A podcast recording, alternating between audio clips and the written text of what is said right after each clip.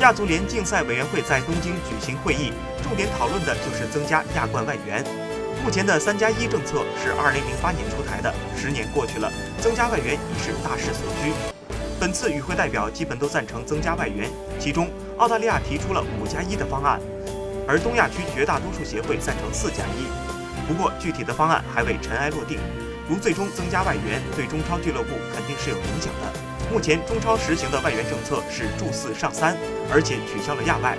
如果是四加一，影响没那么大；但如果是五加一，那么可能会造成较大的影响。目前不清楚中超未来的政策是否会变，如果不变，可能影响名额，因为未来名额完全由俱乐部战绩决定。